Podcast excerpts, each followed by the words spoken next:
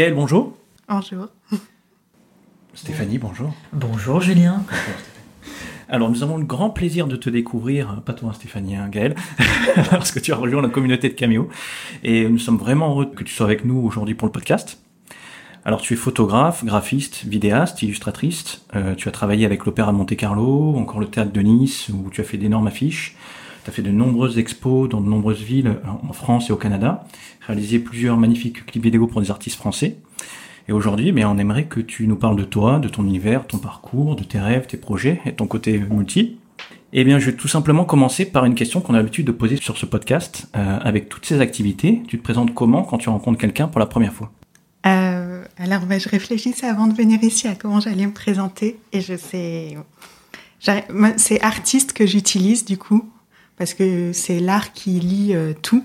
Et sinon, je vais détailler, je vais tout détailler. Ouais, c'est euh, artiste. Et il y a, un autre mot qui est venu, c'est la direction artistique récemment, parce que c'est ce qui relie tout entre la photographie, le graphisme, la réalisation vidéo. Ça reste un œil artistique. Donc, euh, je penche parfois vers ce terme, mais sinon, ouais, c'est artiste avec la déclinaison de tous les sous-titres et titres à rallonge, du coup. Alors, qu'est-ce qui t'a amené justement à, faire tout ça, à se lancer dans une carrière artistique? Parce que c'est quand même pas si évident. Il y, a, pas mal de.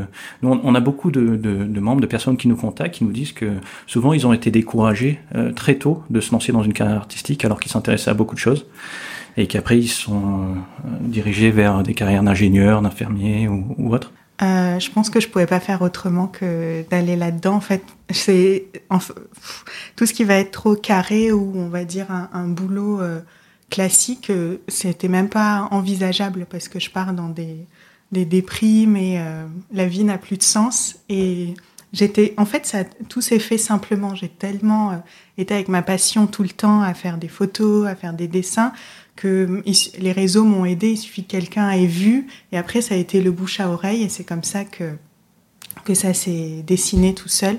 Là, je suis à un, point de ma vie où du coup je vais euh, être en freelance, donc vraiment euh, faire ce que je veux euh, tout le temps. Donc là, ça va être vraiment, c'est là où on va voir si c'est viable. Mais jusqu'alors, quand j'étais au TNN, c'était un contrat, donc c'était un emploi, on va dire classique dans le milieu artistique. Donc j'ai eu cette chance-là, mais euh, c'est vrai que de toute façon, dès qu'il y a un cadre, un contrat, des horaires, euh, des choses comme ça, ça, ça m'éteint. Donc, euh, mais j'ai eu la chance en fait de faire les bonnes rencontres au bon moment, et la passion était tellement forte que je pouvais pas rester en fait.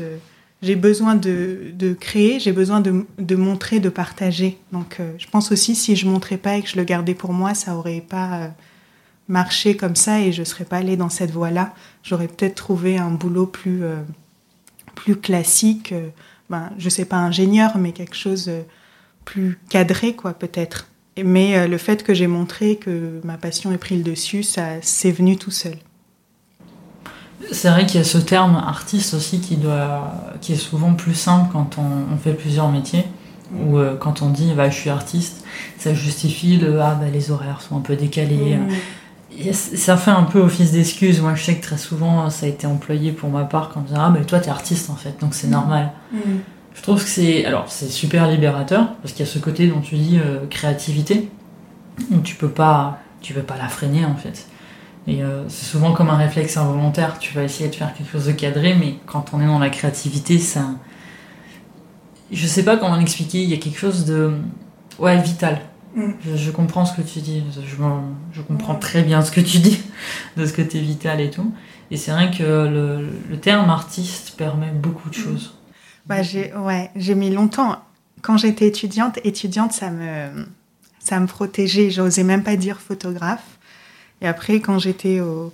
Donc, j'ai fait deux ans en alternance au théâtre, donc j'ai eu le, la frontière euh, théâtre et, euh, et étudiante, mais c'est vrai que le moment où j'ai eu mon master, ça a été difficile de me dire photographe parce que déjà c'est pas un master en photographie.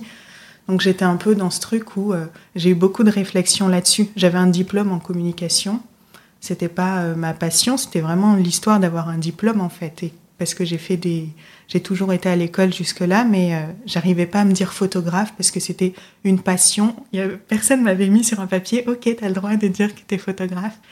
Et euh, la directrice du théâtre à l'époque, donc c'était Irina Brook, elle m'a beaucoup aidée parce qu'elle a vachement cru en moi et elle me qualifiait elle-même d'artiste.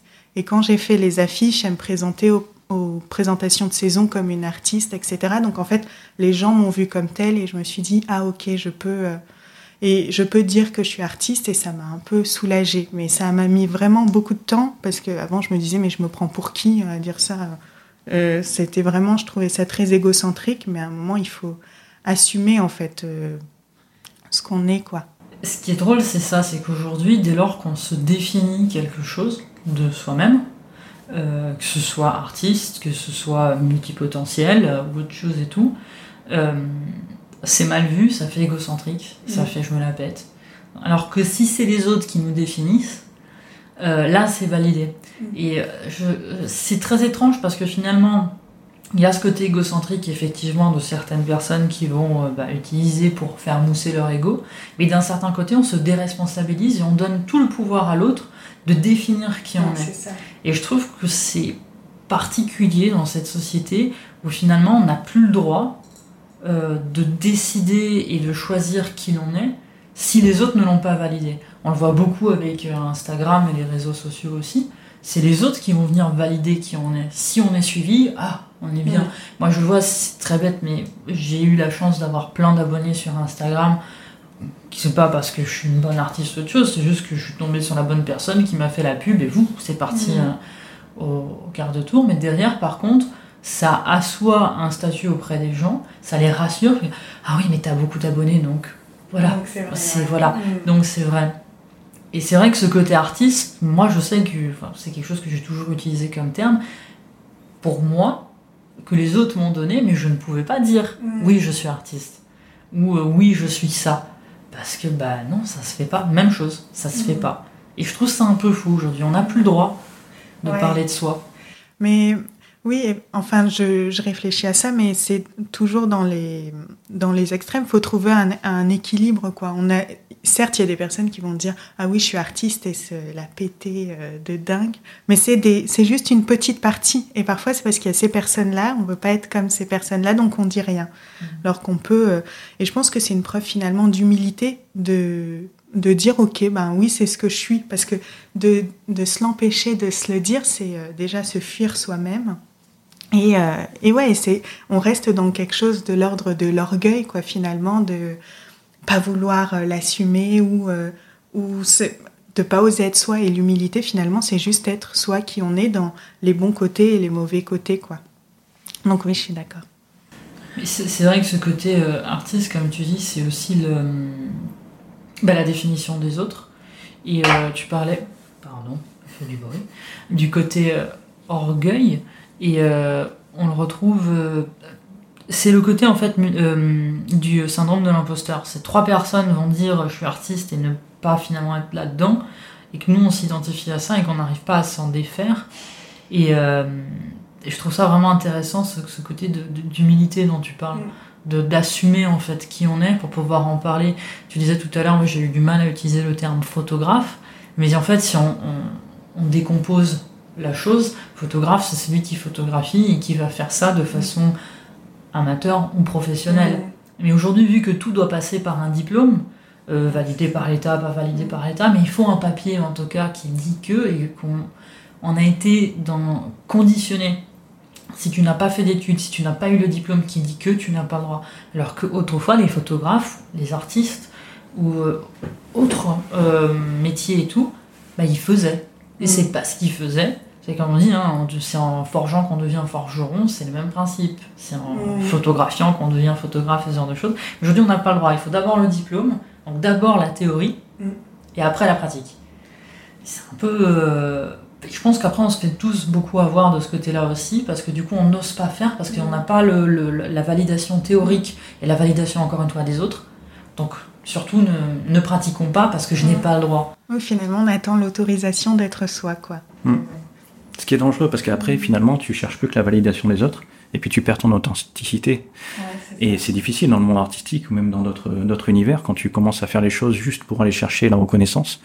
Eh bien, finalement, c'est le serpent qui se mord la queue. C'est-à-dire que tu t'es plus toi-même, tu partages plus vraiment ton univers, tu essaies juste de plaire, de rentrer dans les conventions et. Tu retournes dans de l'ego. Hmm. Tu retournes dans de l'ego et finalement du, du mas-tu vu et tu perds ton âme de ce côté-là. ça, tu le retrouves dans tout, hein, quand on est parfaitement aligné. Euh, il y a quelque chose d'authentique en fait. Mais je pense qu'on l'a tous vu. Euh, tu parles, enfin, tout à l'heure, euh, hors micro, tu parlais de LinkedIn. Mm. Des gens qui ont commencé très très alignés à parler de bienveillance, ce genre de choses et tout. Et qu'aujourd'hui, on se rend compte et on lit. C'est plus le même impact. Ils parlent de bienveillance parce qu'il faut parler de bienveillance. Alors qu'au début, c'était très sincère et très authentique et ça parlait de quelque chose de vrai. Il y a eu un impact. J'ai personne de précis en tête. Hein.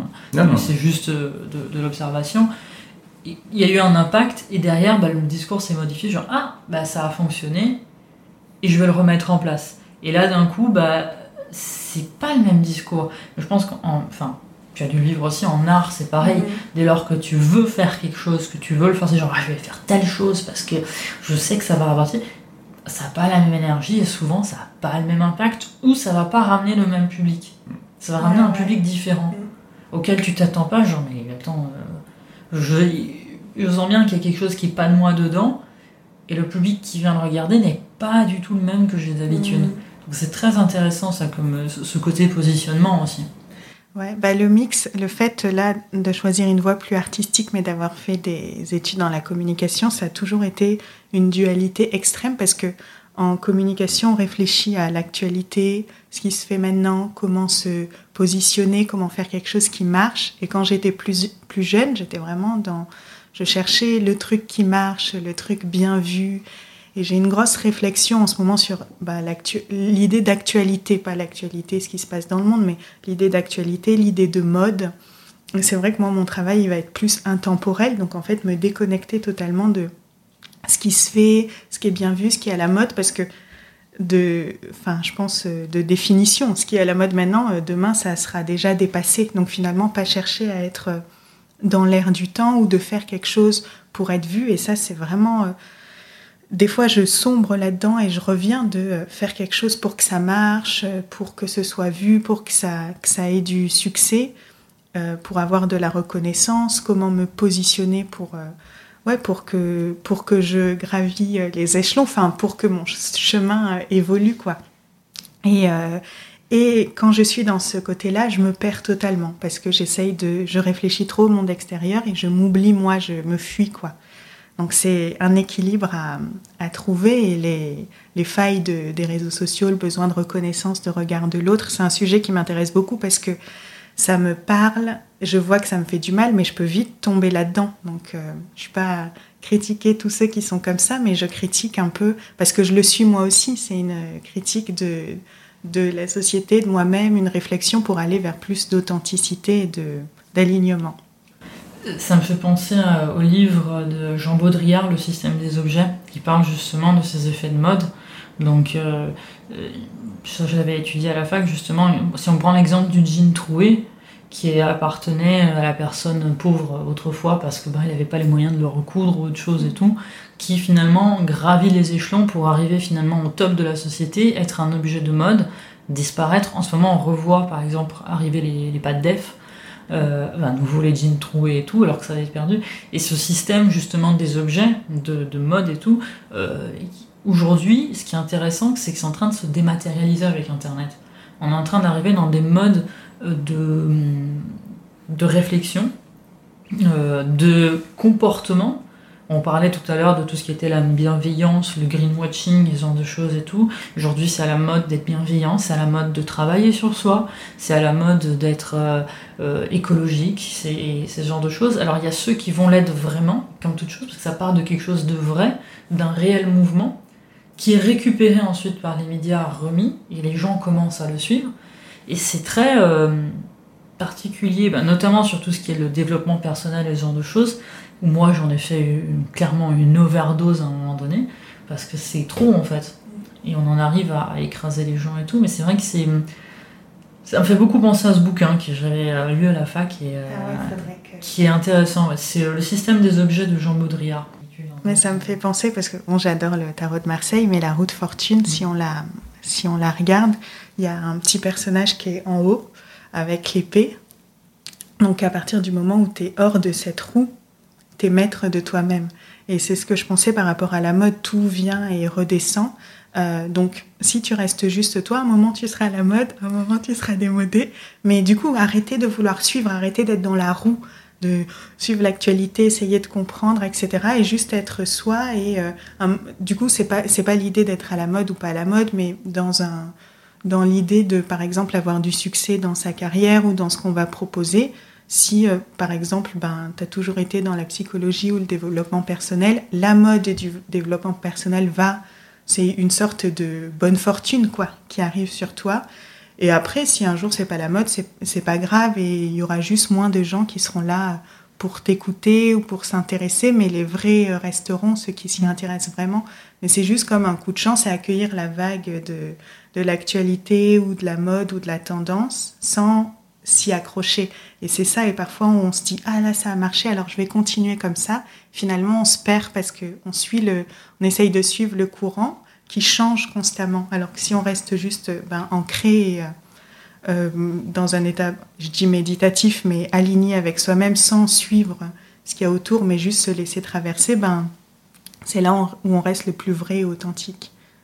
Et ce qui est dingue, c'est que c'est exactement ce que cherchent les gens en faisant de la spiritualité, enfin en faisant, en vivant de la spiritualité ou en rentrant dans certains courants, qui peuvent être aussi bien spirituels que de bien-être ou ce genre de choses en fait.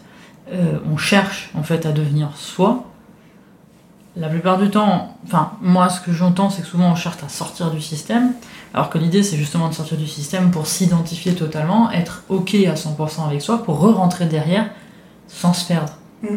Et c'est ça que je trouve rigolo, c'est que on est à la, à, la, à la recherche de quelque chose tout en rentrant dans le système. C'est hyper pervers en fait comme mm. chose parce que ça demande un recul très fort pour, euh, pour tout ça. Mais finalement, enfin, c'est la quête un peu de chaque personne. On le voit même avec Cameo, c'est euh, bah, s'assumer en fait, se connaître, s'assumer. Et même chose quand on, on parle de multipotentialité et des gens qui le vivent, parce que bah, j'en avais fait un article d'ailleurs, qui le vivent, qui le découvrent euh, et qui l'incarne le, et ça devient que ça pour finalement euh, bah, derrière s'en prendre du recul et se dire oui bon bah ça fait partie de moi.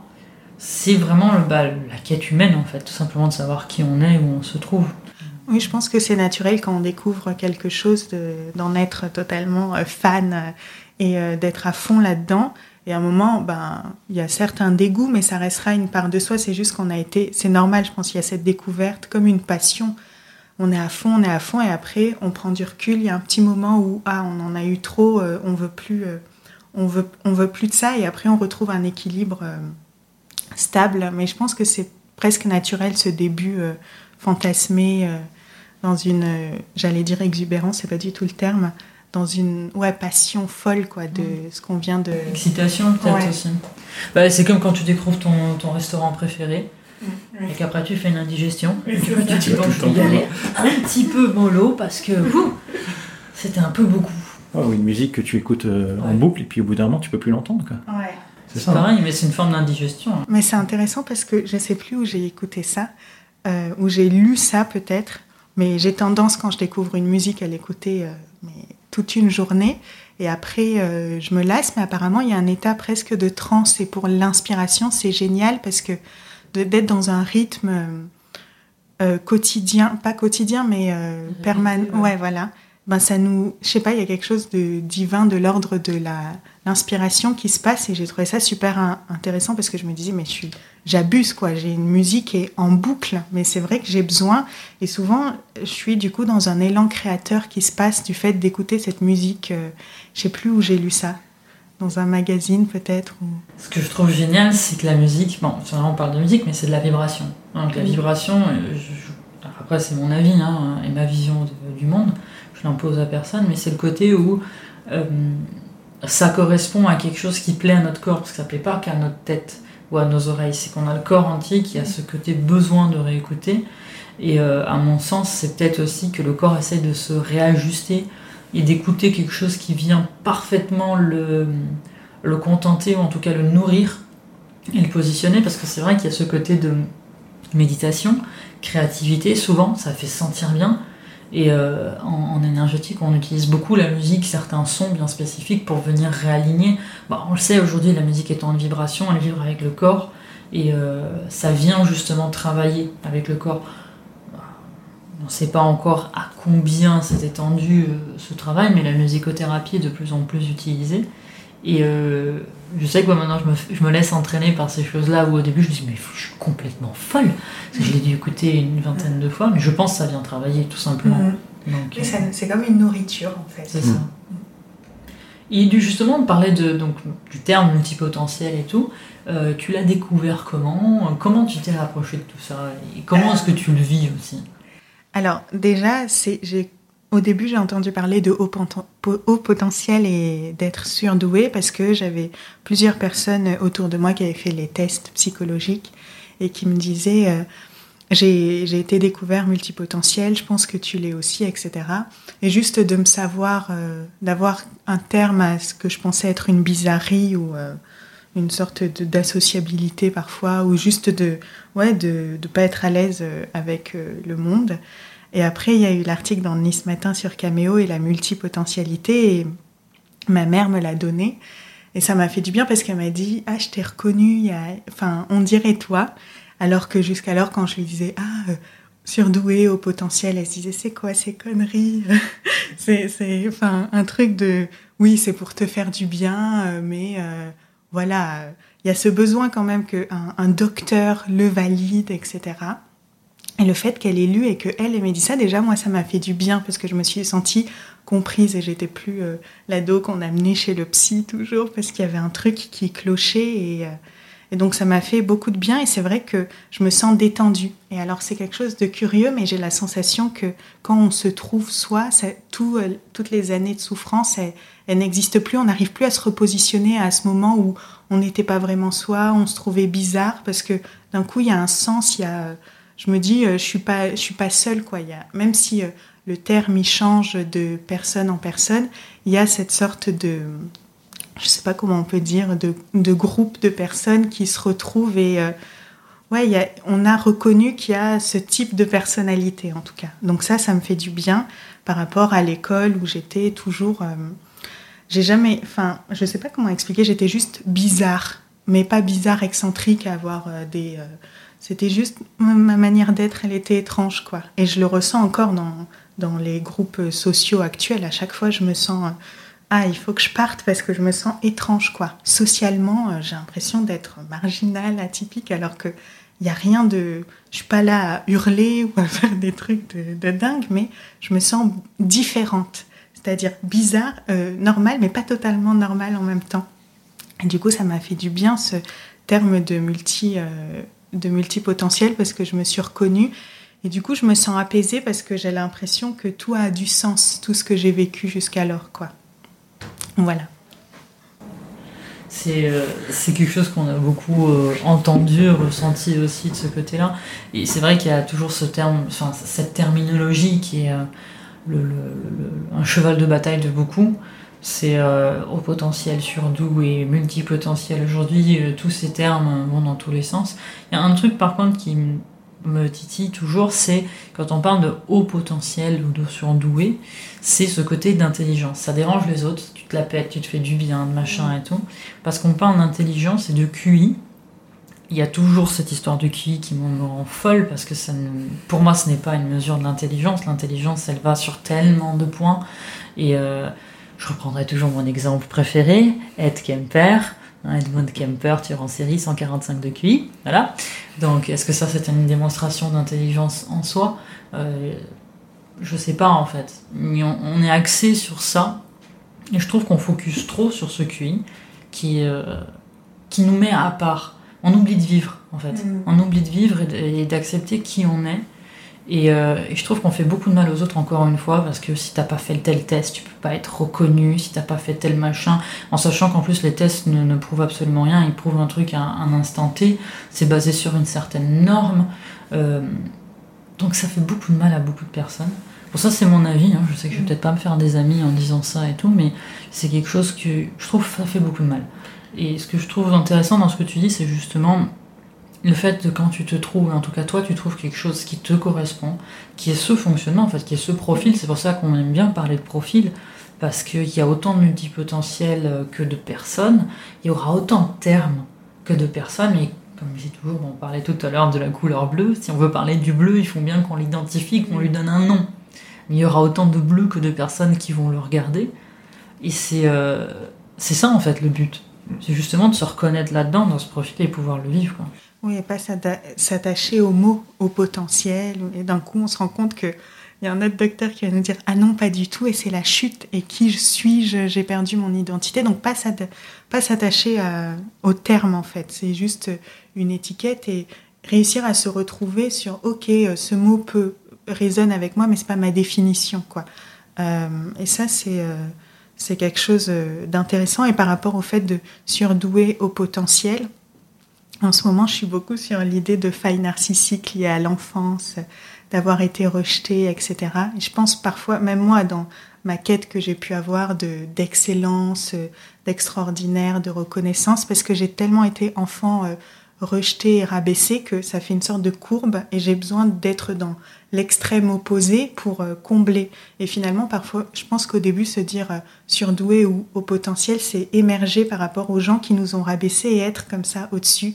Il y a juste un moment où il faut calmer le truc et, euh, se dire bon bah j'ai trouvé quelque chose qui me parle, mais c'est pas même si je le suis plus, moi je me suis trouvé et que si le terme y change, c'est juste un mot quoi. C'est pas se détacher de ça. On en revient beaucoup au, au concept d'humilité quoi. Moi, c'est quelque chose que je réfléchis beaucoup en ce moment parce que je suis tombé sur une chanson de rap qui parle de ça. Et euh, je mettrai le lien dans la description parce que c'est absolument génial comme, euh, comme chanson. Et c'est vrai que je pense beaucoup à ce terme-là lorsque je lis ben, sur LinkedIn euh, certaines personnes qui parlent de bienveillance, qui parlent de, des choses qu'ils ont accomplies, tout ça. Cette faculté de se remettre en question, d'utiliser bien les termes qui nous parlent pour se mettre en avant, euh, je trouve ça un peu dommage tous ces débats qu'il y a autour de tous ces, termes et s'approprier ces termes en disant c'est moi qui suis euh, le père de ça et puis il y a que moi qui peux dire euh, si tu es ou si tu l'es pas, etc. Moi je pense que ce qui est important finalement c'est le bien que ça fait derrière et c'est que certaines personnes arrivent à se reconnaître dans ça et que ça leur fait du bien et on arrive à connecter les points comme tu disais, les, expériences qu'on a eu passées et à mettre, remettre un peu de sens dans tout ça. Ce qui fait que finalement on en ressort grandi, on en ressort une nouvelle personne, on est plus confiant, plus aligné avec nous-mêmes et au final, c'est ça qui est, qui est important. C'est pas tant les termes et les choses comme ça, c'est c'est juste le résultat et le fait qu'on puisse voilà mieux se connaître et tout en restant et c'est ça la difficulté je pense ouvert aussi à, la vision des autres je me demande si parfois on n'a pas besoin du terme par un sentiment d'appartenance et de base quand tu es dans un sentiment d'appartenance tu es dans un groupe et c'est un peu Roméo Juliette Montaigu Capulet donc ceux qui sont hors de nous ils sont contre mmh. Du coup, euh, si t'es pas, si t'es pas, il y a ce besoin de sentiment d'appartenance, peut-être comme une protection hors du monde. Mais bon, je me disais que c'est peut-être un lien avec ça. Et c'est aussi accepter que des fois on ne sait pas. Enfin, on est en train de découvrir ce que c'est l'être humain. On parle aujourd'hui euh, de science et ce genre de choses comme si on savait comment fonctionnait le monde, parce qu'on a la science qui a commencé à définir certaines choses. Mais et pourtant on le sait, et la science le sait. On ne sait pas il y a beaucoup de choses qui sont. Enfin, la science est basée sur des hypothèses scientifiques. On parle d'hypothèses. Et que ça, mais ça va sur tout. Et on découvre l'être humain par sa psychologie. Et en plus, elle est en train de faire des bons incroyables parce qu'on a une psychologie qui a été créée, voilà, enfin créée, qui a été analysée par Freud et tout. Mais il faut pas oublier que Freud, voilà, bah, il a analysé une psychologie sur une certaine société. Aujourd'hui, elle est en train d'évoluer. Et on, on essaye de figer les termes et les choses et les gens dans le temps mais en fait, on ne sait pas. On voit juste et on constate que, donc on met des termes pour nous aider et s'orienter là-dedans, mais c'est comme si c'était définitif. Et, je, moi, il y a beaucoup cette question du, euh, en fait, je sais pas en ce moment. Je sais pas, je sais pas où on va, je sais pas comment ça fonctionne, et c'est pas grave parce que le je sais pas et on dirait que on perd tous. Ah, tu sais pas, tu sais pas, tu n'as mm. pas la connaissance. Et pourtant, pour être quelqu'un qui aime beaucoup la connaissance et qui aime bien en parler, ça, ça sent quand j'en parle aussi que j'aime bien euh, parler des choses et partager euh, certaines connaissances et tout, bah, sur certaines choses, on ne sait pas. Et accepter aussi que, bah, voilà, aujourd'hui ça s'appelle comme ça. Aujourd'hui on se rend compte que ce profil, on l'a identifié, alors qu'il existe depuis plein d'années, quoi. Alors oui, on les appelait artistes, on a toujours en plus des exemples de personnes qui ont brillé. Hein. c'est toujours mon, préféré, Léonard de Vinci. Mais parce qu'il a brillé, parce qu'on a pu le, le, suivre dans le temps. Mais on en parlait aussi avec, avec Marielle Barbe, qu'autrefois, nos grands-parents avaient tendance à faire plusieurs métiers parce qu'en fait, on n'avait pas le choix, donc il fallait se réinventer. On était dans, une, dans un apprentissage humain. Et aujourd'hui, avec ces histoires de diplômes et tout, finalement, on attend que l'on nous apporte la connaissance, qu'on nous valide notre positionnement pour dire Ouais, maintenant tu peux y aller, vas-y. C'est un peu comme le permis conduire. Alors, permis conduire, je suis tout à fait d'accord, il faut qu'on sache conduire, attention. Mais c'est un peu, tant que j'ai pas passé cet examen et quelqu'un m'a dit que je peux pas y aller, ben en fait, t'as pas droit. Et, enfin, moi je pense qu'on sait pas qu'on découvre et qu'il faut aussi avoir de ce côté-là la, tranquillité de se dire bah voilà. J'aime bien cette façon de te dire bah ouais, je me suis identifié là-dedans et voilà, ça fait partie de moi, mais c'est pas ce qui me définit. c'est intéressant le sujet de la science parce que c'est un gros complexe que j'ai. Euh, parce que déjà j'ai pas j'ai pas vraiment un cerveau scientifique, c'est-à-dire j'adore. Euh, ben on parlait de l'INRES tout à l'heure. Ça me rassure parce que j'ai eu donc une passion pour tout ce qui va être pour l'invisible. Il y a les cartes, etc. Mais euh, au-delà, j'adore les recherches sur la vie après la mort, etc., etc. Et euh, quand je vais parler de, ou la spiritualité, quand je vais parler de ça à des personnes très cartésiennes, scientifiques, ben je sais pas, d'un coup ça me braque et j'ai l'impression que tout ce que j'adore et tout ce qui m'intéresse n'existe pas parce que scientifiquement c'est pas prouvé. Et je me dis mais qui est l'homme sur la planète Terre pour se dire qui sait tout de, Enfin, je sais pas, on est, on est dans la chaîne animale et on n'est pas les rois du monde et on peut pas tout, notre cerveau, ce petit truc, peut pas savoir tout, tout comprendre de l'univers et forcément il y a des choses qu'on ignore et c'est pas parce que ça n'a pas été prouvé que ça n'existe pas. Et du coup, ce manque de curiosité, euh, de... c'est quelque chose qui me complexe parce que des fois, oui, c'est prouvé par la science, donc ce que tu dis, c'est faux, et moi, ça me braque. surtout quand je, je, faisais les cartes, ça m'a délié quelque chose lié à la parole parce qu'avant, j'étais totalement euh, fermée. Et le fait d'avoir le tarot, de, de, faire les cartes aux gens, il y avait, je sais pas, j'étais connectée à un truc et il y a des mots qui venaient tout seuls. C'est comme une inspiration artistique pour moi.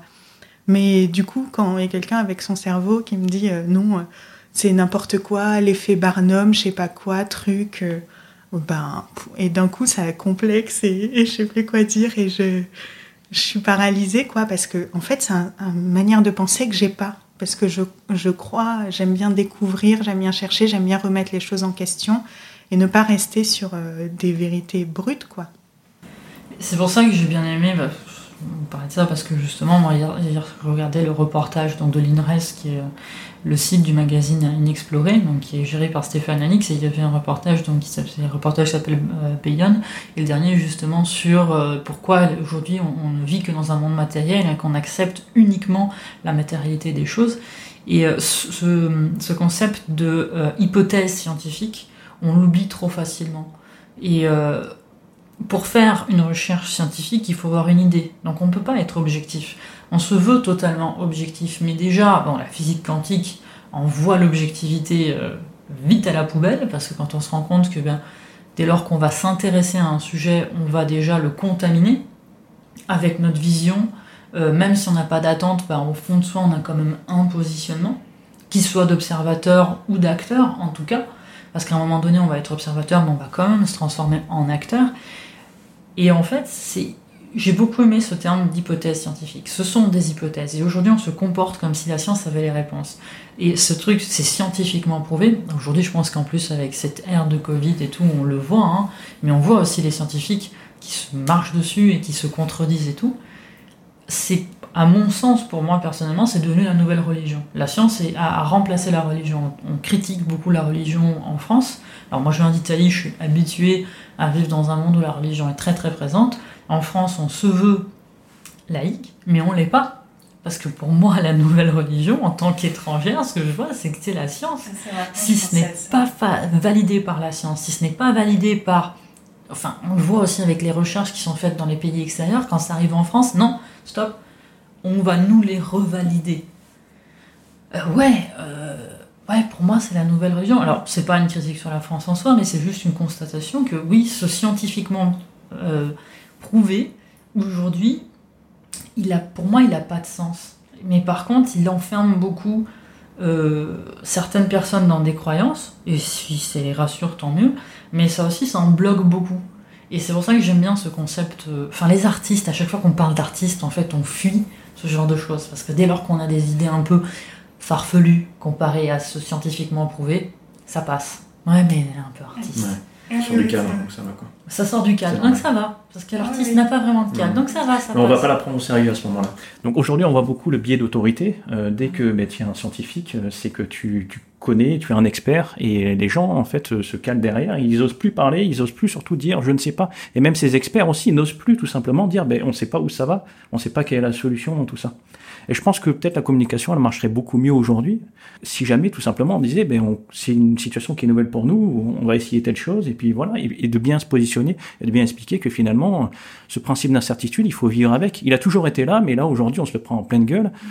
Dans l'ère de l'ultra-connaissance, c'est difficile de dire je ne sais pas. On n'a jamais eu accès à autant d'informations aussi rapidement. On est dans une ère où on découvre tellement de choses tellement rapidement. On est dans l'ère de la connaissance. On n'a pas le droit de dire on ne sait pas. Alors que c'est une forme aussi de découverte et de, pour moi, de responsabilité aussi de soi-même que de s'autoriser le fait de ne pas savoir. Et aussi de, continuer à rechercher. Parce qu'à partir du moment où on connaît et on dit je sais, on n'autorise plus la recherche. Et, et alors, je parle pas des scientifiques parce qu'ils sont toujours en recherche permanente et tout, mais en fait, ce qui en découle, c'est qu'il y a les scientifiques et il y a ce qu'en font les médias. Les médias prennent ces recherches et ces informations pour en faire des validations et des choses. Mais par contre, si une information change, parce que bah, on est en recherche, ah bah attendez, vous nous aviez dit que c'était pas ça. Ah bah on peut plus avoir confiance, mais euh, et là arrivent les combats. C'est quand même fou. On n'a pas le droit de ne pas savoir. Et on le voit aujourd'hui, on a du mal à ne pas savoir. Si on fait quelque chose et on découvre, alors je sais pas comment vous le vivez, mais moi par exemple, quand je découvre quelque chose, j'ai du mal à me dire Ah, mais ça je sais pas, je, et alors, je vais bluffer. Alors, ouais, ouais, je sais, ouais. Alors, je vais aller chercher. Maintenant, maintenant ça s'est un petit peu calmé, mais oui, c'est quelque chose que j'ai pu faire, de vraiment bluffer, quoi. Genre, euh, ah ouais, j'ai pas le droit de pas savoir en fait. Mais la personne en face de moi, elle est en train de m'apprendre, donc ça me semble normal en fait que je Mhm. sache pas. Mais euh, c'est un peu genre, ah ouais, tu sais pas. Il peut y avoir aussi ces choses-là. Ouais, c'était de l'ordre de la culture. hein. C'est- T'as pas cette culture, tu connais pas ce film, après dans le milieu artistique, de se sentir comme si le, la, ouais, la connaissance culturelle était euh, euh, égale à la valeur, quoi. Plus tu as une grande culture, plus tu euh, t'es valorisé, ou alors en fonction de tes goûts musicaux, on peut voir, ben, on peut te rabaisser ou t'élever. Ça, c'est aussi, quelque- enfin, ça me fait penser à ça. Ouais. Non, ça c'est quelque chose aussi que j'ai vécu beaucoup quand j'étais. Moi qui écoute de tout, euh, il fallait que je fasse attention à quel moment, parce que des fois, de temps en temps, ah, t'écoutes de la techno ou t'écoutes machin. C'était pas la mode, donc c'était pas bon quoi. Mais oui, ça, ça me fait penser aussi euh, ce que tu dis euh, sur, sur le, le développement personnel. Tout à l'heure, t'en parlais. Il y a des personnes, moi, que j'ai vu en, en vidéo dire des injonctions qui sont assez fortes. Vous devez être comme ça. Il faut faire ça. euh, il faut, voilà, vous levez à 5 heures du mat. C'est comme ça qu'on réussit. C'est comme ça qu'on fait ça. Euh, il faut avoir des diplômes, il faut aller jusqu'au bout. Enfin, c'est violent. Et je comprends qu'il y a des personnes qui ont besoin aussi de se raccrocher de temps en temps à des mentors et qui cherchent un, guide en fait finalement. Mais ces personnes prennent la place de gourou et finalement c'est contre-productif parce que ce qui peut marcher pour eux ne fonctionne pas forcément pour les autres. Mais ils prennent ça tellement comme des vérités et c'est là que c'est ça peut être dangereux justement quand on est dans tous ces sujets-là. De, de, de- encore une fois, hein, de faire preuve d'humilité en disant mais ça c'est des choses qui marchent pour moi, c'est des choses qui m'ont fait grandir. Prenez-le, adaptez-le à votre vie, à votre, à votre parcours. Si ça vous sert, tant mieux. Sinon, il y a peut-être d'autres réponses. Et c'est difficile à avoir aujourd'hui comme discours où on cherche vraiment cette, ce côté euh, rassurant et même, encore une fois, cette autorité en disant cette assurance. Les gens qui parlent avec assurance, t'as vu, même s'ils disent n'importe quoi, souvent ça va passer parce qu'ils parlent avec assurance. Oui, ça me fait penser à deux choses. Déjà, pour les gens avec assurance, comme on m'a souvent jugé avec assurance, on m'a toujours euh, fait sentir que j'étais bizarre, mais comme ils doutaient pas d'eux, bah, je me disais qu'ils avaient raison. Et du coup, bah, je me disais, ah ouais, j'ai un problème. Donc il y a, y a ça. Et l'autre chose, j'ai déjà perdu, je voulais pas l'oublier. C'est Ah oui, c'est parce que je pense que aussi, on a eu l'habitude de marcher en règle. La technique pour, après, quand j'étais adolescente, il y avait bien sûr le magazine féminin, mais c'est toujours le cas maintenant, même si je les lis plus, de la technique pour maigrir, machin. Et en fait, on a besoin de la technique pour aller mieux, la technique pour draguer les béliers. Enfin, je sais pas, il y a des trucs comme ça, quoi. On a besoin de la règle, de la. Et euh, comme si, et je me surprends maintenant à plus être comme ça, mais c'est vrai qu'il y a cinq ans, j'allais chercher comment, machin. En fait, non, faut juste tester. On a besoin de règles, comme si tout était un mode d'emploi. Ça, c'est très drôle. Il y a les, les petits jeux sur Internet où juste il faut taper comment dans Google et qu'on voit déjà les recherches qui sont faites. Il y a des choses qui sont à mourir de rire. Ça va de euh, comment euh, faire des pâtes, euh, comment bien faire la vaisselle, à comment créer un lama ninja, comment être un meilleur Mexicain. Enfin, j'en ai vu qui m'ont fait mourir de rire. Mais on en est quand même là quand on voit le site WikiHow qui est très drôle. Alors, il y a des gens qui font des détournements sur Instagram qui sont à mourir de rire. Mais il y a certaines choses, c'est. euh, on en est bientôt à comment faire ses lacets. Il y a une méthode pour faire ça. Alors qu'après on soit dans l'apprentissage, oui. Je reviens toujours à cette chose, c'est qu'aujourd'hui on n'est plus dans un apprentissage, on est dans une espèce de dictature de l'apprentissage, de la connaissance et de la règle. Et euh, je pense que ça a été nécessaire à un moment donné. Euh, alors qu'en plus aujourd'hui on, on se rend compte que beaucoup de personnes cherchent encore des règles et un cadre. Mais la règle n'est pas forcément le cadre, je pense que le cadre c'est le positionnement et qu'à force d'avoir créé tellement de petites règles et tout, ben, on a perdu euh, un positionnement. Parce que ben, mon positionnement qui était comme ça, où j'avais mes convictions qui n'étaient pas forcément les bonnes, mais j'avais les miennes et je, voilà, je, j'étais positionnée. Ben, aujourd'hui, tout ça est déstabilisé de Hum, tu t'es positionné comme ça, mais tu connais telle règle, est-ce que tu as fait telle chose? Non, mais t'as pas fait, t'as pas suivi le mode d'emploi.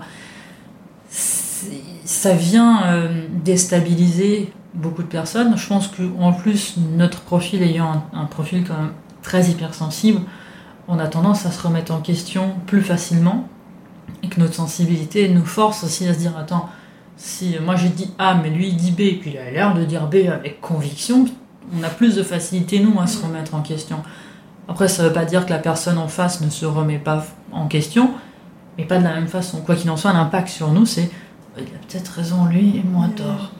Oui, je pense que c'est ouais, encore une identification à certaines euh, idées et valeurs. Et euh, du coup, euh, il y a ce truc de ouais, se sentir exister, de se sentir important parce qu'on croit à tel, à tel ordre d'idées, on va dire. Et du coup, on les, impose, on les impose aux autres parce que ça, on- il y a encore ce truc de supériorité ou de se sentir valeureux d'avoir telle, telle manière de penser. Et souvent, on se dit, parce qu'on pense ça, on va mettre dans un cadre.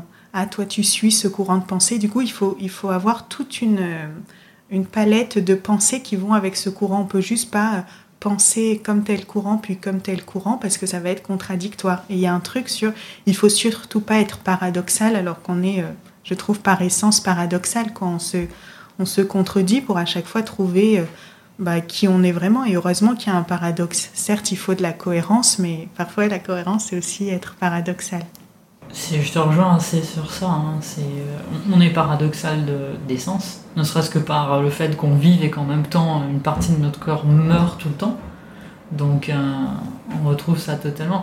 On parlait tout à l'heure de justement ce terme multipotentialité qu'aujourd'hui euh, tu as donc du coup découvert. Comment tu te sens avec ça aujourd'hui Tu disais tout à l'heure que tu te sentais bien, mais c'est quelque chose qui du coup, euh, parce que tu nous as rejoint sur la communauté, donc il y a quand même une volonté d'aller un petit peu plus loin. Euh, comment tu te sens avec euh, ce terme? Ben, je me sens bien, mais il y a ce truc où je... ça m'a fait du bien, mais c'est vrai que je vais pas me définir comme ça ou pas. Alors si on va parler, euh, je vais dire oui, je me, je pense que je dirais, je me reconnais dans le profil de multipotentiel, mais pas je suis forcément. Mais là, je réfléchis euh, en parlant.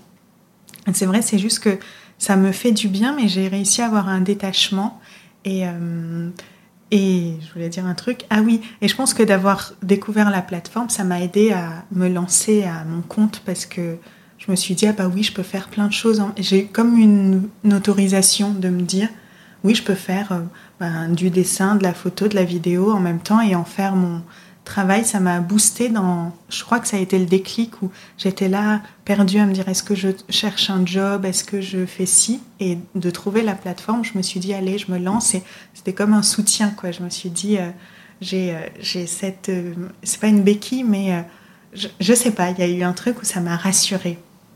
Et voilà, je sais pas si j'ai bien répondu.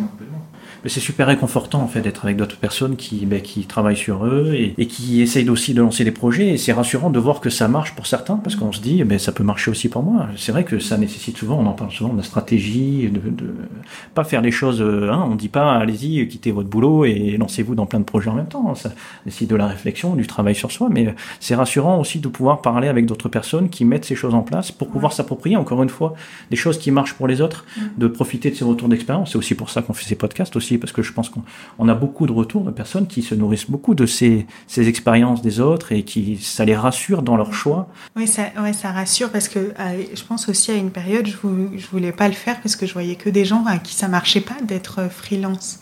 Donc euh, j'avais peur de, de l'échec et, euh, et en fait, je pense aussi de voir des gens pour qui ça marche et que ça fonctionne, ça rassure.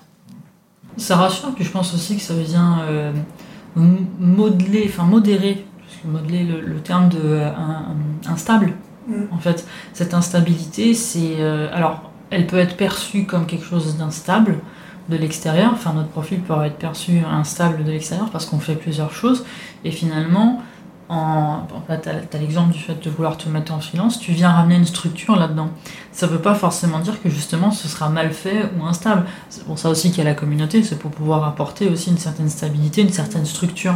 Et euh, montrer que sous ces plusieurs casquettes, bah, euh, il y a vraiment quelque chose qui tient et qui est organisé.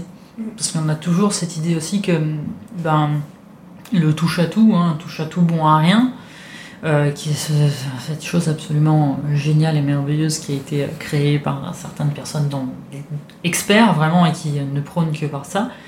Moi, j'y crois pas du tout. À partir du moment où on est bien organisé, ben oui, on peut très bien mener euh, plusieurs choses. Dans le milieu artistique, on le voit d'ailleurs plus facilement. Et c'est en ça que je trouve horrible, c'est que enfin génial pour les artistes et horrible pour tous les autres qui sont dans des professions qui ne sont pas forcément qualifiées d'artistiques.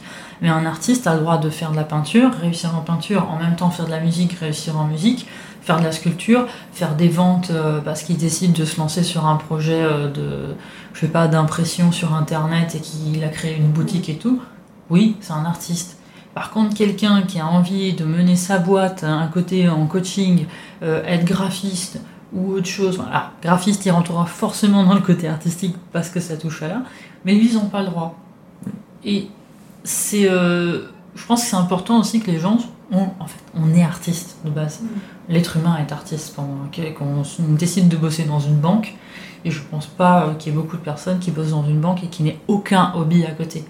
Ne serait-ce que d'avoir une plante ou un chat, ou euh, je sais pas, quelque chose, mais on fait bien des choses autour. Sinon, on est vraiment rentré dans quelque chose de mécanique. Et quand bien même on est rentré quelque chose de mécanique, c'est pas grave, il faut peut-être des experts. Mais on a le droit en fait. Et on n'est pas forcément instable. Et derrière, c'est justement l'idée aussi du podcast, c'est mais le caméo tout court, mm. avec ce qu'on a pu créer et tout, euh, partager, et on le voit avec les gens qui nous rejoignent, on peut être organisé, c'est pas grave. On peut mm. faire plein de choses et très bien y arriver. Ça demande, oui, de l'organisation, peut-être un peu plus d'énergie selon ce qu'on veut faire, du choix, ce qui n'est pas forcément ce qu'on aime faire, mm. mais, euh, mais ce qui est nécessaire aussi parce que ça nous structure, ça nous grandit et ça nous apprend aussi sur nous. Euh, la frustration de se dire, bon, bah ça, je le mets de côté aujourd'hui, euh, mais ça ne veut pas dire que je vais jamais le refaire en fait. Je le mets de côté parce qu'aujourd'hui c'est pas faisable. Donc. Et justement, euh, c'est quoi tes, projets actuels? Euh, Alors, il y a mon jeu de cartes. Euh, mon jeu de cartes qui doit sortir normalement à la fin de l'année. Et sinon, ben, là, j'ai, je suis en train de tout faire pour ben, comment dire, gagner ma vie et avoir mon, mon travail, on va dire, en tant que photographe. Donc, je, suis pas, je suis sortie d'une vision. en fait, j'imaginais vraiment que l'art, ça devait être mon gagne-pain. Et, euh, et, du coup, là, je suis concentrée sur quelque chose de. Je trouve que c'est moins sexy et funky et tout, mais plus euh, essayer ben, de, d'être viable, quoi, de, de gagner ma vie tous les mois. Et c'est mon projet euh, principal, quoi. avec la photo, le graphisme, la vidéo, etc. J'essaye d'être organisée. Mon projet, c'est l'organisation. Et, euh, et, du coup, au début, ça a été difficile parce que j'étais dans cette vision de toujours plus d'ascension et j'ai l'impression que c'était une chute et que j'abandonnais mes rêves. Et comme tu le dis, euh, je pense que je mets de côté pour l'instant tout ce qui est création artistique pour vraiment. Il y a toujours de la créativité dans la photographie, de toute façon, donc je le garderai, mais plus pour ben, faire mon métier, gagner ma vie, monter mon projet d'entreprise, quoi. Donc ça, c'est mon projet du moment et je réfléchis à comment. Là, je vais d'abord axer sur la photo, après, je vais mettre la vidéo, après l'illustration, mais je me concentre sur les prestations photo et proposer justement euh, ce qui me tient à cœur. C'est comme je suis assez passionnée par la notion de temps, d'évolution, l'enfance et après le, la beauté, mais la beauté plus de l'âme, quoi. J'aimerais proposer des prestations pour euh, photographier ben, les gens, des, des séances photos de de personnes individuelles déjà pour marquer eux à cette époque, pour avoir un souvenir d'eux à cet âge, et aussi pour montrer que la, la... Ah oui, je vais expliquer pourquoi. Parce qu'en fait, avec le confinement, euh, je, des fois, je me voyais dans le miroir et je me disais, mais je suis horrible. Parce que je voyais que à la télé et sur les réseaux sociaux, je voyais plus les gens de la vraie vie. Je voyais que bah, les images de, de la télé, des femmes qui sont super minces, etc. Et en fait, alors que j'avais pas changé, mais d'un coup j'avais une sorte de dégoût pour moi-même, je me trouvais pas bien, et je me suis dit en tant que photographe, c'est aussi mon rôle de transmettre une vision des gens d'une beauté qui est pas celle qu'on voit à la télé. Donc j'ai vraiment envie d'axer un peu mon, projet sur ça, sur euh, montrer que les gens sont beaux, même s'ils répondent pas, répondent pas à ce qu'on leur dit que c'est la beauté. Euh, C'était pas français ma phrase, mais ce qu'est la beauté. Euh, bah, dans ce qu'on va voir dans la pub, à la télé, etc. Et ce qui fait que quelqu'un est beau, ça va être tout ce qui est unique, ça va être un, sourire en coin, une fossette, une micro-expression, et c'est ça que je veux révéler. Donc c'est vraiment, euh, je suis en train de, de, ouais, faire mes prestations, donc je, voulais, je voudrais proposer ça. Après, proposer des photos, par exemple, d'enfants ou de famille, mais tous les ans, pour voir l'évolution, on va au même endroit faire les photos. Euh, et faire un moment un peu sacré chaque année où on voit l'évolution euh, bah, des enfants et puis de, des parents aussi. Après des photos, parce que j'adore photographier les enfants et je me sens vachement à l'aise avec eux, donc je voulais euh, proposer des prestations de photos euh, un peu à la douaneau.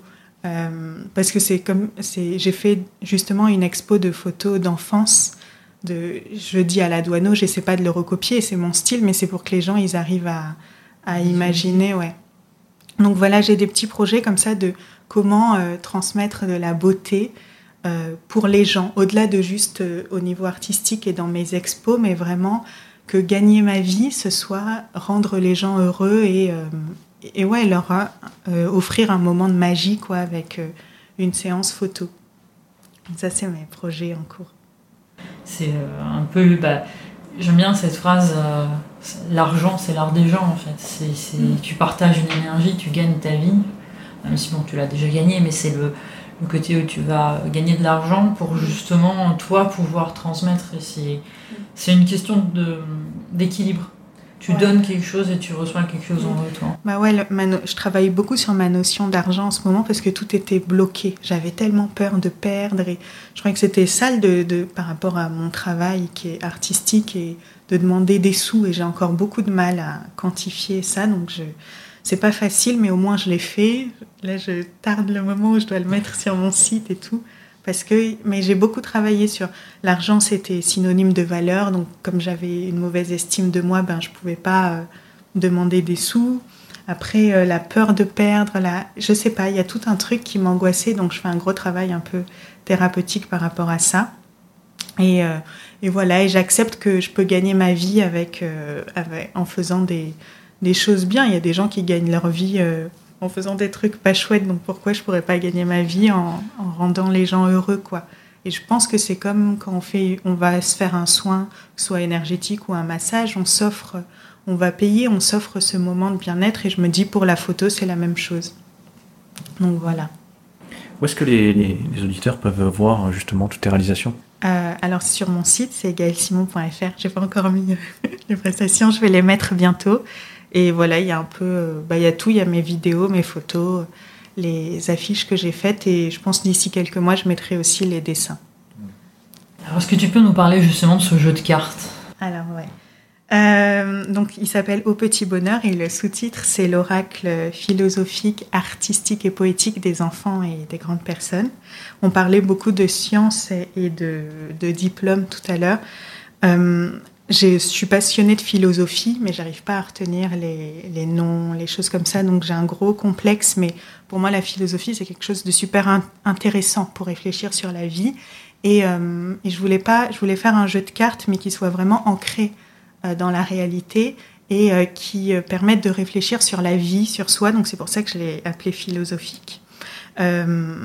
Pour enfants et grandes personnes, parce que c'est une utilisation adulte, mais j'avais vraiment envie d'aider les enfants. Alors pas en leur transmettant une vision de la vie, mais qu'à travers le jeu de cartes, ils puissent réfléchir sur la vie, sur les émotions. Donc pour les enfants, il y, aura un petit carnet enfant, un petit carnet adulte. Et pour les enfants, c'est vraiment des questions. Euh, par exemple, là, je vais en prendre une. Bah voilà, au hasard, c'est une carte qui s'appelle Trouve le diamant caché, qui va parler des crises et des opportunités, donc des crises qu'on vit euh, bah, dans sa vie, qui a toujours un cadeau caché. Donc, à l'enfant, il va lui poser la question de est-ce qu'il y a un moment difficile dans ta vie euh, qui t'a apporté quelque chose de bien? Et juste qu'il réfléchisse et qu'il se fasse sa propre perception de, ben, de la vie. Je veux vraiment pas leur, aux enfants leur imposer ma vision. Par contre, aux adultes, c'est plus des conseils sur remettre en question son quotidien. Si on tire la carte du, diamant caché, ben la, carte, elle va dire, euh, ben, si tu vis une période difficile, il y a toujours un cadeau, il y a toujours quelque chose, un diamant, une leçon, euh, quelque chose à comprendre de tout ça. Donc euh, cette carte, elle va aider à relativiser. Donc voilà, le jeu, il a vraiment deux lectures. Je me perds un peu parce qu'il y a tellement de... Non, non, c'est très clair. Hum. Et, après, Merci beaucoup. Et artistique et poétique, parce que pour moi, c'est une création artistique. J'ai, pareil, lié à ce complexe que je peux avoir, c'est tout est lié de mes expériences personnelles. J'ai pas, c'est pas un truc que j'ai lu dans un livre et que du coup, euh, j'ai transmis une idée sans l'avoir vécu. C'est que des choses que j'ai vécues, donc pour moi, il est authentique et vrai, et ça ne reste que ma perception des choses, donc j'impose rien. C'est pour ça que artistique, il y a toujours ce truc où on comprend que c'est l'expression d'un artiste et de son cœur, et c'est pas une grande règle ou une science, etc.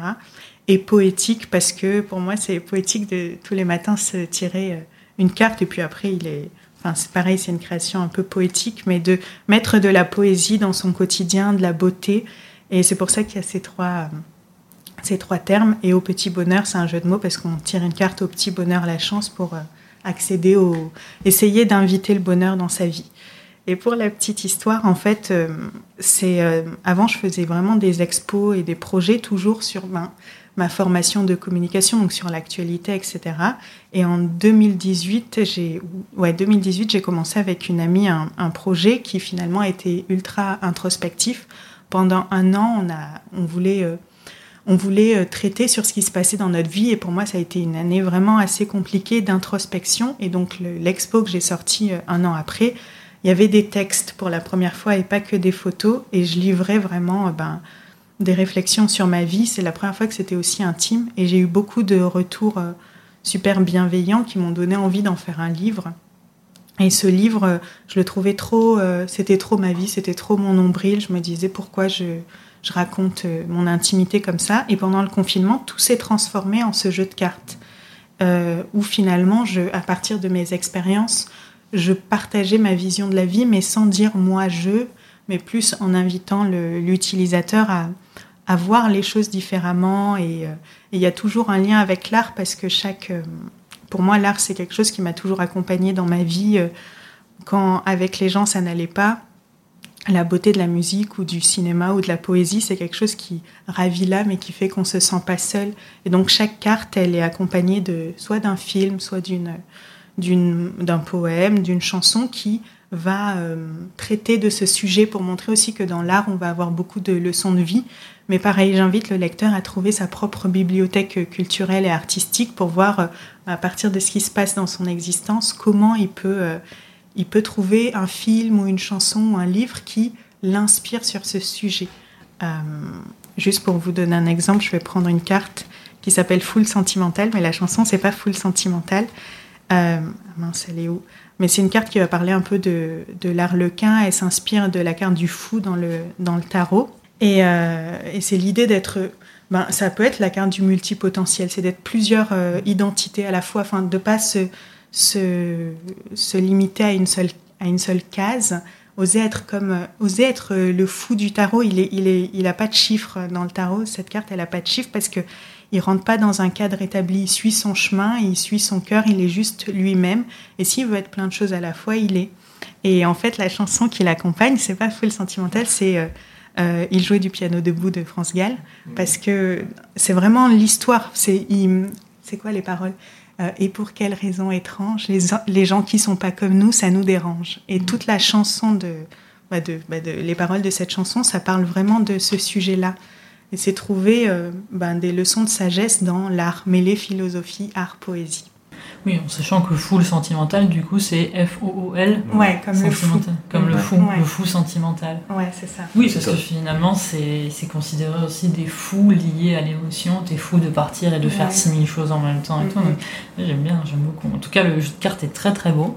Et euh, j'ai vraiment hâte qu'il sorte parce que je trouve ça euh, top en fait. Parce que c'est une autre façon de voir les cartes aussi et de, et de jouer avec. Et j'aime bien ce côté où tu, tu peux aller chercher. En fait, tu, tu rends acteur la personne. Il y a beaucoup de personnes qui prennent des cartes pour faire des actions.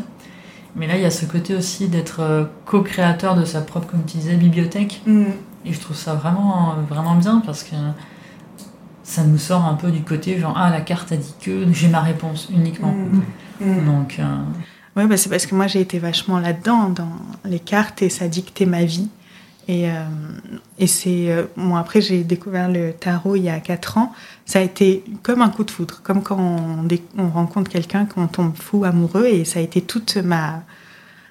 On en parlait tout à l'heure, il y a une sorte de passion dévorante, et après j'y suis revenue pour. euh, Mais je remercie euh, d'avoir rencontré le tarot parce que ça m'a permis de, réfléchir sur la notion de libre arbitre, d'être maître de sa vie, et que c'est pas une fatalité le destin. On est toujours, euh, même s'il se passe quelque chose, on réadapte après. Et, c'est pour ça que je voulais faire un jeu de cartes, mais pas faire un truc fataliste, et plus un truc pour réfléchir sur se remettre en question, remettre en question les événements, comprendre, inviter la sagesse dans, enfin prendre son quotidien avec sagesse, quoi, avec quelque chose de ludique et de poétique du jeu de cartes et des dessins qui sont très euh, enfantins aussi quand même. c'est vrai que dans les jeux de cartes qu'on peut trouver, on a beaucoup de. Ça se veut pas en dictat, mais c'est pas forcément des dictates, mais des conseils. En tout cas, une, ils nous offrent une vision du monde. Moi, j'utilise beaucoup le Viking, qui est euh, un joyeux bordel. Pour ceux qui connaissent, c'est euh, c'est un, un jeu. Alors, c'est pas un jeu divinatoire, mais pour moi, c'est un jeu de positionnement. En fait, c'est même pas un jeu d'ailleurs. C'est un bouquin millénaire utilisé par la Chine, qui a été utilisé d'ailleurs par les grands empereurs et euh, il était un peu fou de faire prendre des décisions sans utiliser le viking. C'est très compliqué parce que c'est principalement des poèmes. Donc ça va créer des hexagrammes. Il y a un hexagramme, donc en tirant certaines euh, pièces, on va créer un hexagramme de position et un hexagramme d'évolution. Et ce que j'aime beaucoup avec le viking, c'est que rien n'est figé. Ça donne la position. Donc si tu restes dans cette énergie, vu qu'il y a six traits et chaque trait a une interprétation, voilà à peu près l'énergie vers laquelle tu tends. Et avec justement vers le deuxième hexagramme qui est souvent celui d'évolution, c'est si cette énergie perdure, soit on peut le lire comme un conseil, donc on valide on va dire le positionnement, soit ça peut être aussi, enfin c'est voilà, c'est plus un conseil en fait que, que vraiment de l'évolution et tout. Et même chose, ça donne ce libre arbitre. C'est- Ça donne à la personne la totale liberté de se dire ok, c'est, on rejoint la philosophie. J'ai bien aimé quand tu as parlé tout à l'heure de philosophie parce qu'on la perd beaucoup aujourd'hui.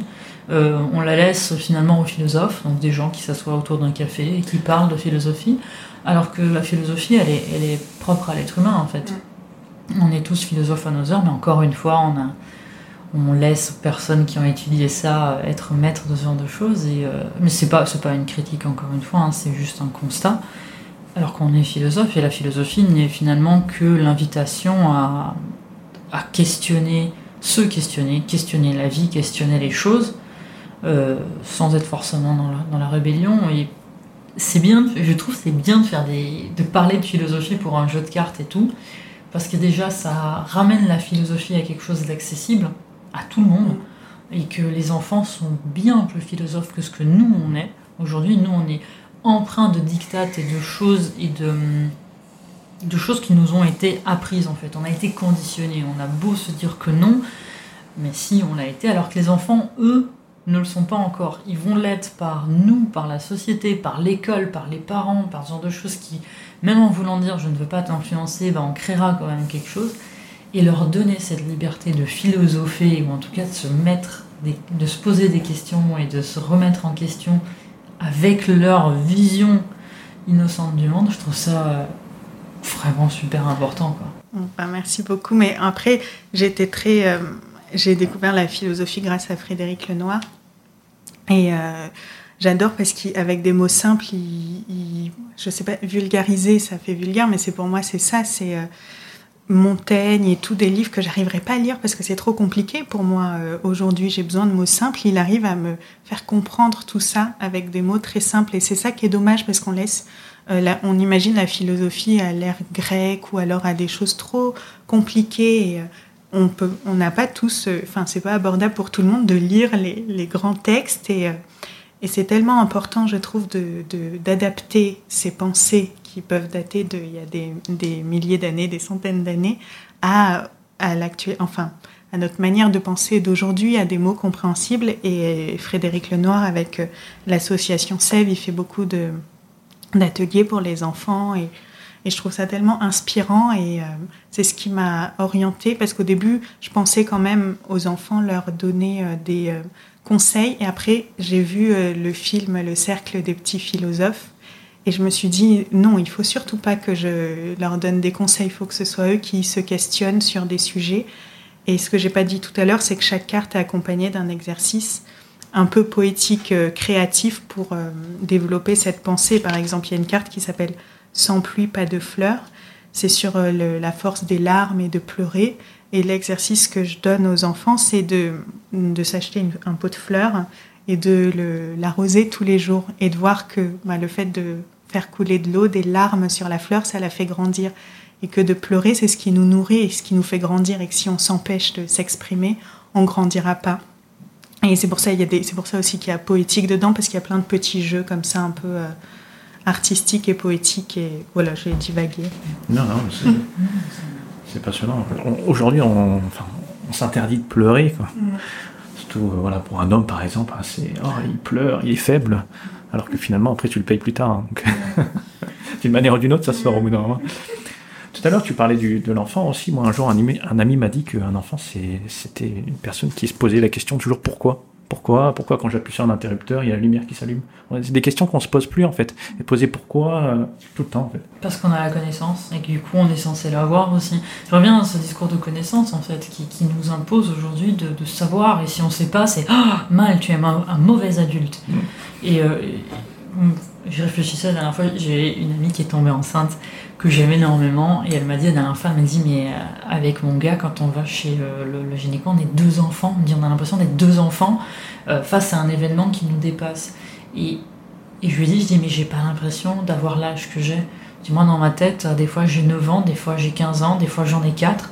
Mais euh, quand je réfléchis à l'âge que j'ai, bientôt avoir 36 ans, et je regarde ne serait-ce qu'un film, et que je vois des gens qui disent oui j'ai 27 ans et que la personne a l'air 10 000 fois plus adulte que moi, ça fait très séduit. Je me dis mais j'ai raté un j'ai raté un truc parce que moi je suis pas du tout euh, euh, habillée comme ça et dans ce genre de choses. C'est pas moi, moi je suis une ado en fait encore. Et euh, mais je pense aussi que notre profil a cette capacité à encore garder ce côté innocent de poser la question pourquoi. On aime bien savoir pourquoi, on aime bien connaître, on aime bien interroger et en plus on va vite ce qui peut être aussi fatigant pour les gens autour. Je prends un exemple, voilà, j'ai eu, euh, récupéré deux chats, on a déjà parlé dans la newsletter, mais voilà, parce que c'est un peu mon, bonheur et mon malheur en ce moment. Et euh, j'ai fait énormément de recherches dessus, bien que je connaisse bien l'espèce et tout, mais j'ai appris plein de choses. Et quand on découvre quelque chose, quand on a une nouveauté dans notre vie, on aime y aller à fond, vraiment à fond. Et euh, j'aime bien le fait que tu dises, par exemple, la philosophie, tu oublies les noms et ce genre de choses. Moi, c'est pareil. J'adore ça. Outre le fait que je me rends compte qu'en lisant beaucoup de choses, que ce soit euh, Sénèque ou autres euh, autre philosophes et tout, ce sont des questionnements qu'on retrouve aujourd'hui. Et là, je me dis, je me pose des questions, je dis, oh, mais euh, il y a peut-être mille années, ils se posaient exactement les mêmes questions. Donc en fait, ça n'a pas changé. Il y a juste le contexte qui change, mais on est dans les mêmes choses. Moi, j'ai beaucoup découvert la philosophie avec Alexandre Julienne que j'aime par-dessus tout. Je ne peux pas expliquer ce que cet homme a apporté dans ma vie avec une simplicité euh, incroyable. et qui explique aussi très bien la philosophie et, et qui n'est pas quelque chose de j'utilise un terme un peu vulgaire, mais de branlette intellectuelle, comme on aime bien faire euh, passer les choses, euh, comme on aime bien la présenter. Je pense que c'est, elle est, comme je disais tout à l'heure, c'est propre à l'humain et elle est plus que nécessaire. Et euh, par rapport justement, parler au discours scientifique, justement, le, le, discours scientifique et le positionnement scientifique vient aussi d'une approche philosophique. Et aujourd'hui, on a totalement banni ça. On a scindé ces, ces univers-là. Et alors après, c'est peut-être ma vision des choses, mais j'ai l'impression que les, profils un peu multipotentiels font le lien encore. On, fait partie de ces profils qui essayent de faire, qui essayent, qui malgré eux font des liens avec tout, parce qu'on a cette facilité à faire des ponts. Bah, on le voit rien que là dans la discussion de différents sujets qu'on a abordés. On aime bien faire le lien, et on a besoin de faire le lien, parce que, parce que je pense simplement le, le monde est comme ça, quoi. Le monde est en lien avec tout. Et qu'on ne peut pas se résoudre à à devenir qu'une seule chose. Mais je pense qu'en plus, enfin, outre le multipotentiel, je pense qu'à n'importe quel être humain, on lui demande de devenir qu'une seule chose, il se rendra compte qu'il ne pourra pas. Alors, nous, on a un niveau peut-être un peu plus euh, intense de besoin, de changement, de, de, de découverte, ce genre de choses. Mais je pense que c'est humain et la philosophie a tout à fait sa place là-dedans. Et on n'en parle pas assez à l'école, on n'en parle pas assez. Enfin, moi, je sais, j'ai eu l'immense chance, et je fais un, gros big up, un, big up à un prof que j'ai eu pendant longtemps qui s'appelait Monsieur Gerget, euh, qui s'appelle Monsieur Gerget, qui est, toujours parmi nous et que j'aime de tout mon cœur, qui nous a appris depuis tout jeune à faire de la philosophie sans qu'on sache que c'était de la philosophie. Allez, moi, donc, je viens d'une école européenne. On avait soit les cours de religion, soit des cours de morale. Et en fait, avec le recul, on s'est tous rendu compte qu'on a appris de la philosophie appliquée, donc sans, les noms des personnes, qui ont été, et je pense que je peux demander à n'importe quel compagnon de classe de l'époque, parce qu'on a fait nos, classes tous ensemble jusqu'au bac, Monsieur Gerger reste, parce qu'il nous a appris des choses et des positionnements et une vision du monde qui était très importante. Par contre, quand on est arrivé à deux ans avant le bac et qu'on nous a dit, alors qu'est-ce qu'a dit euh, Sénèque, qu'est-ce qu'a dit euh, machin et tout, on est resté euh, bouche bée en disant mais attends, euh, enfin non, on connaît pas, on n'a pas étudié ça. Et on a toujours cette tendance voilà, à vouloir les emmener sur euh, bah, de la connaissance. Qu'est-ce que vous avez appris? Tu parlais de culture. On est dans un monde où la culture est valorisée, mais l'apprentissage et la curiosité, il l'est un peu moins. Si tu ne sais pas mémoriser les choses, ah, tu sais pas. Mais est-ce que la culture et avoir beaucoup de connaissances est une forme d'intelligence? Je ne sais pas. C'est vrai. Mais le plus, en fait, euh, à chaque fois, le, le, bug dans tout ça, c'est finalement le rapport aux autres et ça peut être les gens ou même la société, la vision que. Parce que si on se posait pas la question, c'est pas grave. Hein. Si tu connais pas ce nom et juste on, est dans l'échange, ben, il y aurait pas tous ces soucis. C'est vraiment le, bah, le, conditionnement et le jugement de l'autre ou euh, le regard d'autrui sur. Euh, sur soi qui, qui enfin moi c'est ma question en ce moment, mais qui, qui bloque un peu, euh, un peu tout ça. Quoi. J'ai la sensation que si s'il n'y avait pas ce jugement extérieur, même ce jugement de nous sur le monde, il y aurait moins de, de, blocage. Quoi. Il y a un peu un, sentiment de bah, prouve-moi que ce que tu dis est vrai. Et on, des fois, on perd l'échange au profit de, de confrontation d'idées je vais prouver que mon idée est meilleure que la tienne. Là, en fait, il y a beaucoup d'échanges à avoir. Et euh, je, me reconnais beaucoup dans le fait de si, par exemple, tu te souviens pas le nom, ce genre de choses, c'est comme si ça enlevait de la crédibilité à ton discours, à ton argument. Ah ouais, mais tu sais même pas de quoi tu parles. Euh, si, bah, laisse-moi deux minutes, je vais chercher sur Internet ou ce genre de choses. Moi, ça m'arrive régulièrement.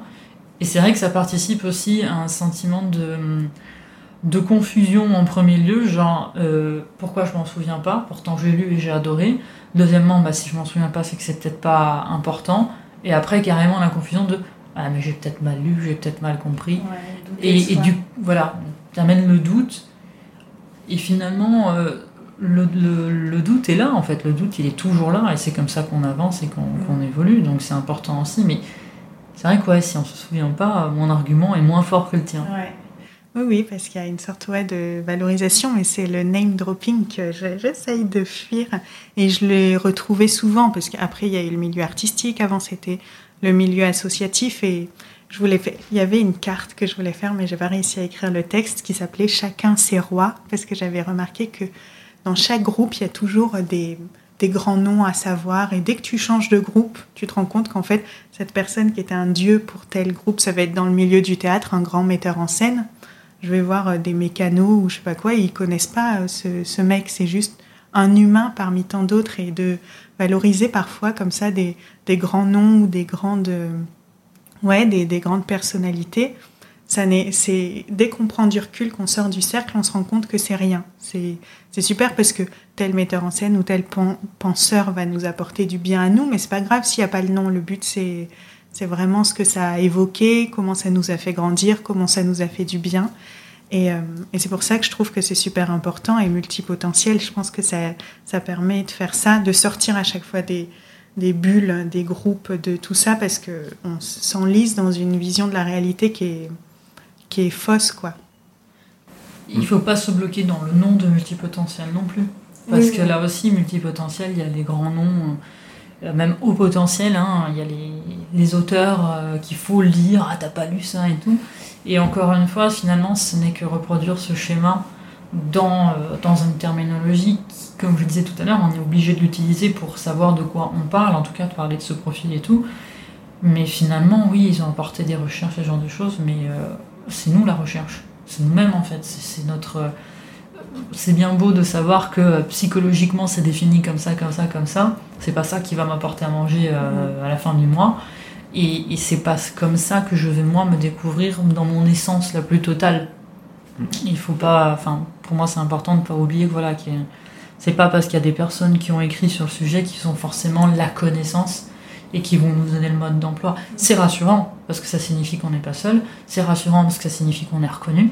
Et ça, je pense, c'est très important d'être reconnu dans quelque chose et pas juste être euh, bah, classifié comme des instables bonjour au revoir parce qu'on ne fait pas partie de la majorité. En tout cas, pas actuellement, mais ça viendra peut-être avec euh, cette multiplication des métiers qui est en train d'apparaître hein, avec ce Covid et, cette situation actuelle et tout. Mais il euh, ne faut pas se renfermer dedans. On a tendance à oublier que tout ça, c'est des créations humaines. Hein. Je veux dire, les pays, les lois, les sociétés aussi, hein, qui ont été créées par des personnes humaines. Et puis après, quand ces personnes elles sont plus là, la société reste.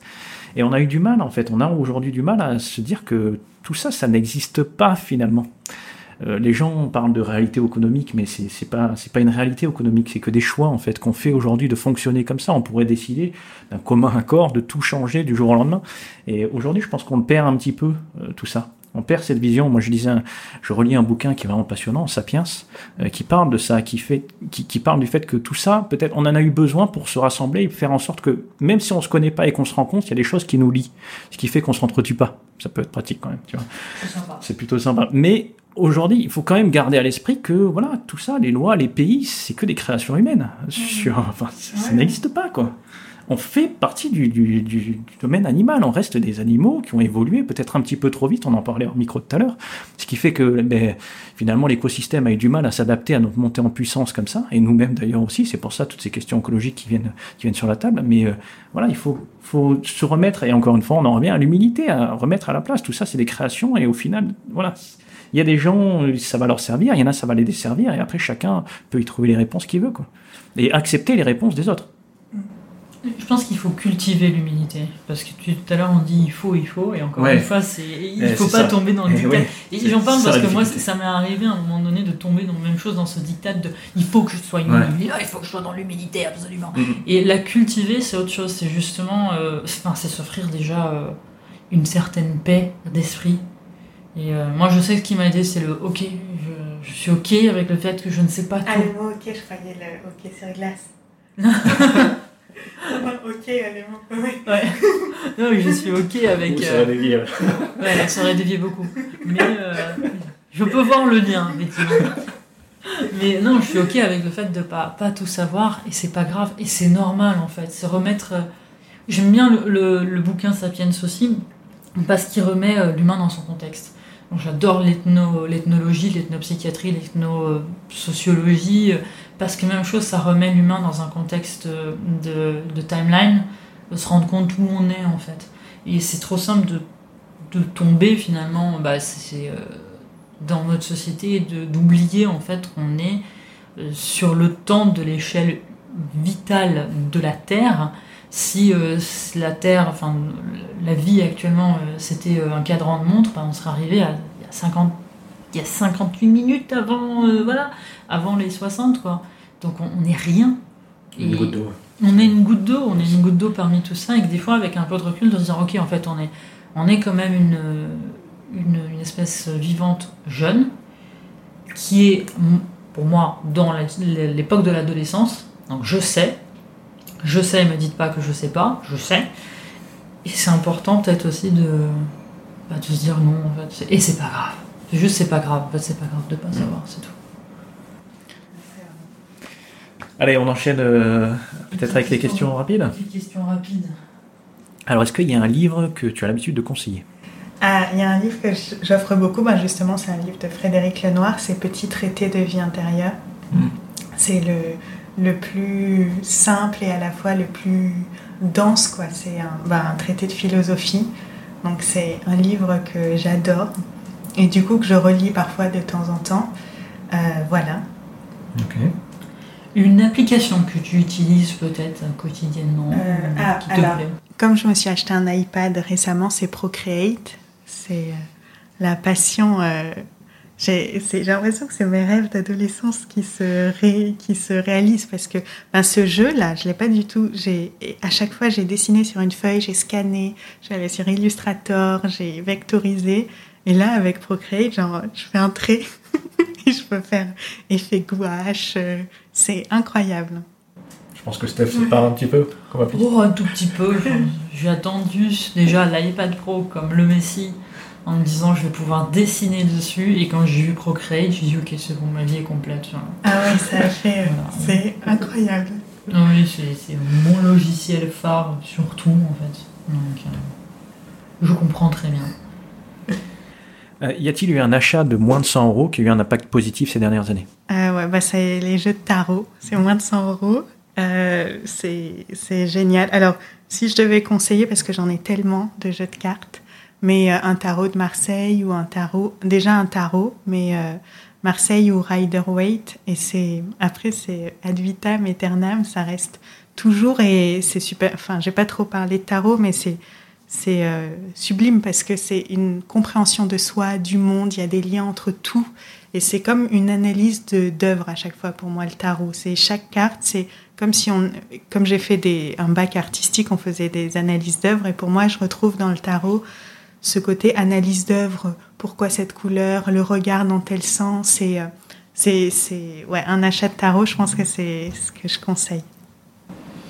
C'est ce qui est rigolo justement dans, les, dans ce genre de choses, c'est que les gens disent oui, mais c'est euh, c'est interprété et tout, mais c'est comme une œuvre d'art, on y met ce qu'on veut. Mm. C'est pas parce que le regard va de tel côté. euh, si à partir du moment où ça fait du sens, c'est comme en thérapie, c'est quand ça fait du sens, c'est que déjà c'est en train de travailler. Mm. Peu importe qui dit la chose. Vraiment, une chose que je peux rajouter sur le, le conseil sur les achats de tarot, ce genre de choses, c'est aussi de laisser parler son cœur. Mm. Moi, je sais que j'en ai acheté certains en me disant c'est ça qu'il faut parce que telle personne l'utilise. Il y a le, le tarot de Osho que j'aime beaucoup mais qui est pas le mien. Moi, j'en ai utilisé un qui est euh, égyptien, qui quand je l'ai vu, j'ai C'est eu quoi un... C'était le grand pas Non, c'est le tarot de- d'Osiris. Ah non, je la connais pas. D'Osiris ou Non, Osiris, oui. Tarot d'Osiris, qui est un tarot qui est très beau, et euh, pourtant, je n'étais pas attirée par, euh, par les, autres- les jeux de cartes en règle générale. Et celui-là, j'ai eu un, un coup de cœur, mais incroyable. Ah, c'est fou, je la connais pas. Et oui, et quand je disais euh, Tarot de Marseille ou Tarot Rider Waite, c'était plus sur l'étude de, des lames et de. euh, mais c'est sûr qu'après, il y a, tellement d'interprétations et c'est ça que j'adore euh, dans le tarot. Et je parle de tarot pas, et pas des oracles, parce que le tarot, du coup, il y a toujours la trame des 22 arcanes majeures, 70 78 cartes au total, et c'est super intéressant de voir des artistes et des créateurs, comment ils interprètent ces cartes. Et c'est une étude euh, infinie, je trouve. euh, Mm. Et on, on apprend de nous, en fonction de comment l'artiste a illustré le battleur ou la papesse, on en apprend sur l'artiste, sur la carte. On, il y a une nouvelle manière de la voir et c'est pour ça que je trouve que c'est infini. Et, et voilà, il y a déjà, ça fait travailler l'intuition, mais il y a toute une étude, euh, ouais, euh, enfin, c'est holistique, quoi, comme, euh, comme euh, manière de voir le tarot, donc j'adore. Citation Ah oui, voilà, pardon. Et oui, une petite citation qui t'accompagne ou que tu as envie de Euh, partager. Oui, il y a une citation d'Al, je crois que c'est Albert Camus, parce que la honte, c'est venu avec les, avec les noms. Mais c'est euh, c'est c'est une carte qui, je trouve, me représente bien. Il dit Il n'y a pas de limite à aimer, et peu m'importe euh, de mal étreindre si je peux tout embrasser. Et c'est un peu cette idée de. Je trouve que ça, ça va peut-être avec le multipotentiel de, des- de l'amour qui déborde et de l'envie de tout essayer, quoi. Et même si on n'est pas parfait, qu'on le fait pas euh, à la perfection, juste, enfin, l'amour déjà d'essayer. Donc j'adore cette citation-là. Eh bien, écoute, merci beaucoup. Alors, merci, à vous. Merci beaucoup pour ce, ce moment passé ensemble. C'était très agréable. Ça faisait euh, un moment qu'on n'avait pas fait de podcast, moi Mhm. aussi. Donc, ça fait plaisir de, se retrouver pour en faire et tout. Et, euh, et puis c'était une conversation très intéressante. J'espère que ça va plaire à tout le monde aussi. Et, euh, que quoi qu'il en soit, n'hésitez pas à venir commenter euh, au niveau de l'article euh, et, la communauté, porte ceux qui sont sur la communauté ou via le groupe Facebook aussi. Et à jeter un œil, bien sûr, hein, au, site de Gaël, où vous retrouvez toutes ses activités, le jeu de cartes et voilà. Parfait. Merci beaucoup, Raquel. Merci beaucoup. À bientôt.